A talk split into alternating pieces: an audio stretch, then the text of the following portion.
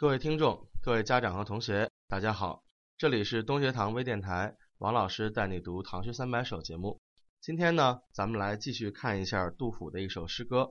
在上一首《赠魏八处士》之后啊，下一首也是杜甫的五言古诗的名作，叫做《佳人》。那么这两首诗的创作时间呢，其实间隔的不远啊，都在同一年写的。但是在赠魏八处士的时候，这个杜甫还在做官儿。只不过呢，到了这个佳人这个时候，杜甫已经受不了这个皇上的气了啊，就辞官回家了。那么辞官归隐之后呢，他也并没有能回到长安，而是呢翻山越岭，到了一个比较偏僻的叫做秦州的地方去隐居啊。在隐居秦州的时候呢，杜甫的家庭的生活是非常困苦的啊，就是据记载呢，已经到了这个自己去砍柴。啊，自己去捡栗子、捡这个橡果啊吃，然后来果腹度日的这样的一种境地。那么在这样的境地下呢，哎，杜甫写的这首《佳人》啊，在历史上就会有多种解释。有的人认为呢，说这个佳人其实是杜甫纯粹在寄托啊，实际上就是他本人。当然，也有人说呢，是杜甫的一个邻居啊，跟他一起也住在深山里。然后杜甫呢，一方面是写实。具体的来写这个女人的生活，另外呢，同时借着这个女人的身世，也有一定的自愈的这个倾向在内。也就是说，既是在写他人的遭遇，同时又暗含对自己身世的一种感慨。那么这个时候啊，我们来看他的主人公这个女子呢，是一个在战乱中被丈夫抛弃的女子。那么在这个被丈夫抛弃的女子的这个自述中啊。我们来看一下，从开头两句“绝代有佳人，幽居在空谷”，一直到第八句啊“官高何足论，不得收骨肉”。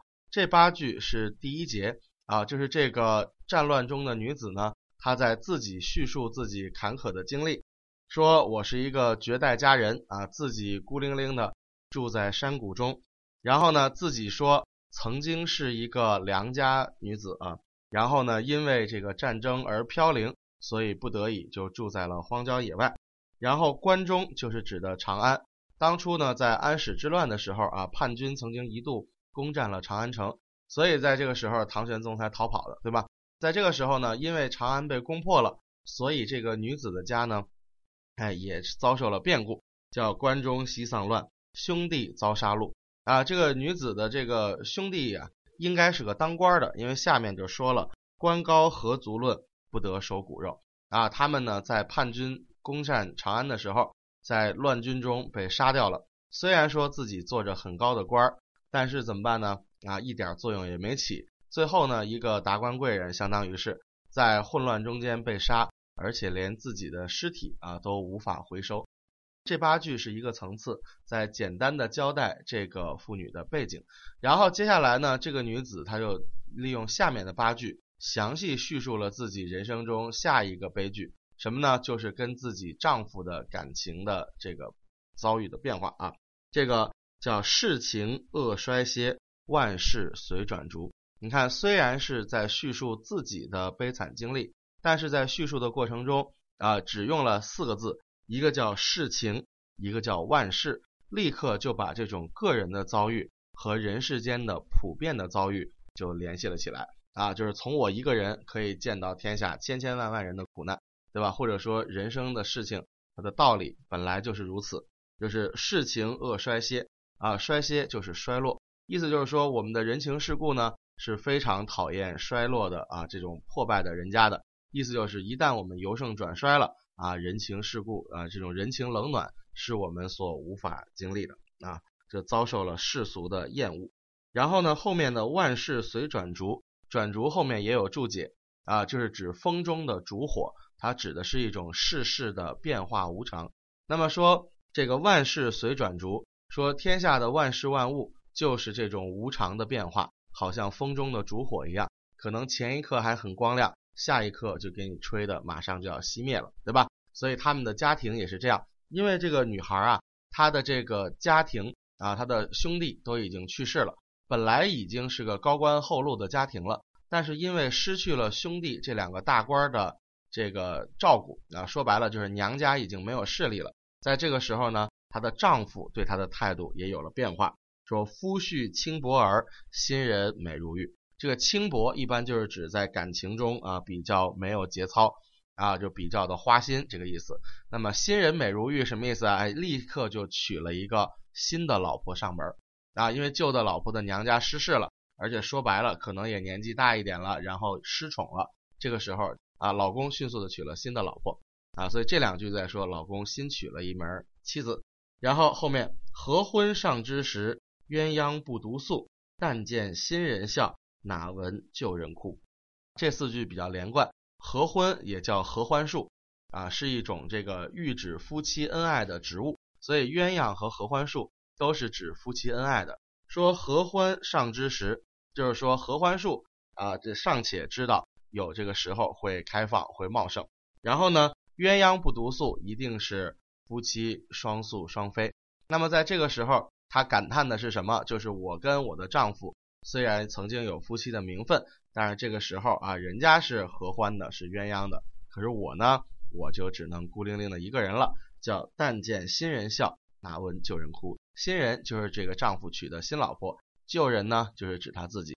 所以这个时候啊，一方面娘家出了很大的变故啊，由盛转衰；另外一方面，本人呢，老公也不再宠爱她了，也失宠了啊，另娶了一门新老婆。这个时候，他就等于孤零零的流落江湖。然后只能在这种深山老林中自己居住了。那么后面又说到了他们的这个凄惨的生活啊，在山泉水清，出山泉水浊。这两句呢，历来有比较复杂的解读方式。那么我们在这儿呢，姑且先取它就历来呃各家各派的解释中间比较简单易懂的一种，就是这个泉水指的是这个女人本人啊，就是她在老公的宠爱中啊，曾经夫妻恩爱的时候。可以认为是在山的泉水，当时在山的泉水怎么样？就比较清澈。但是等到她从家里面被赶出来了啊，自己一个人孤苦伶仃的流落的时候，哎，这个时候可能就变成了出山的泉水，意思就变得污浊了。意思是这个女人自己把自己比作了泉水，想当年啊，我在深山里是非常清澈的，如今呢，流落江湖了，哎，就变得已经污浊了。这种生活它是一个比喻。然后后面呢，他自己还有一个侍婢啊，然后日常过的是什么日子？只能去卖珠啊，卖自己的这个珠宝，然后来聊以度日。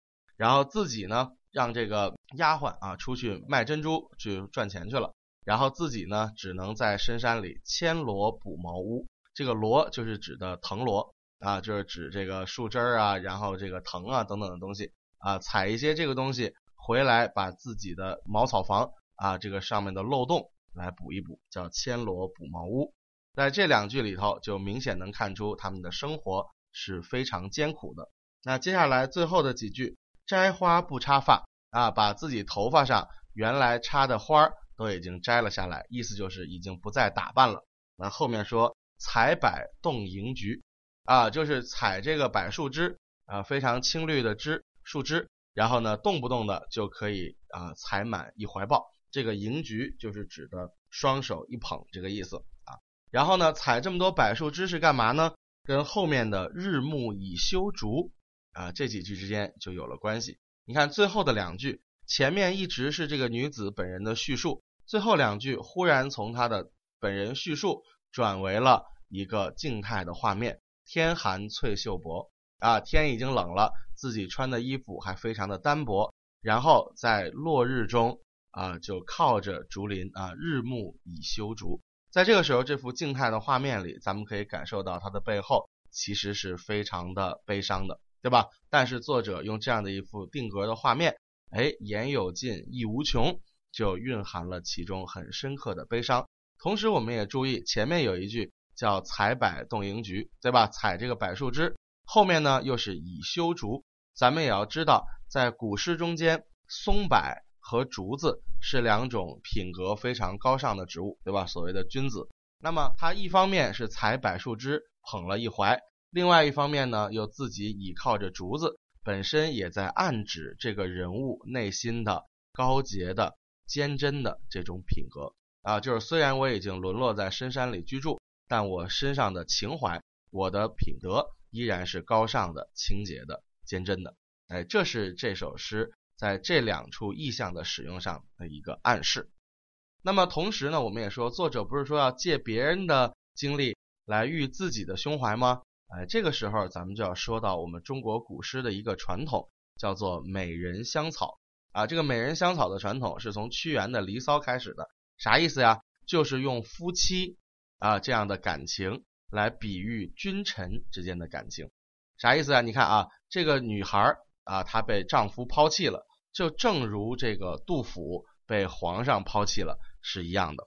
对，这种叫做美人香草啊，美人指的是。把自己比作一个美女啊，然后用美女和男人的恩爱来表示臣子对皇上的这种忠贞，包括皇上对臣子的这种抛弃，这叫美人。那所谓香草呢，就是屈原总是把自己比作各种兰花呀、香草啊这样的一种啊气味非常芬芳的植物来表现自己的品德。所以在这里呢，你看他也用了松柏、用了竹子来表现这种品德。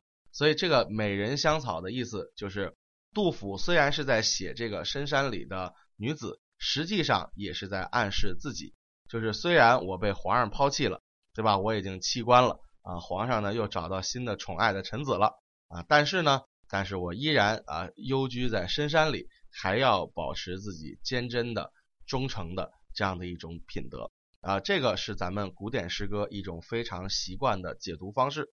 就是杜甫虽然是在详细叙述一个他邻居家的一个女子，但依然也是在表现自己内心的情怀。这是这首诗啊比较深的一层解读的含义。好，那今天时间关系啊，咱们的节目就先到这里，下一次我们再见。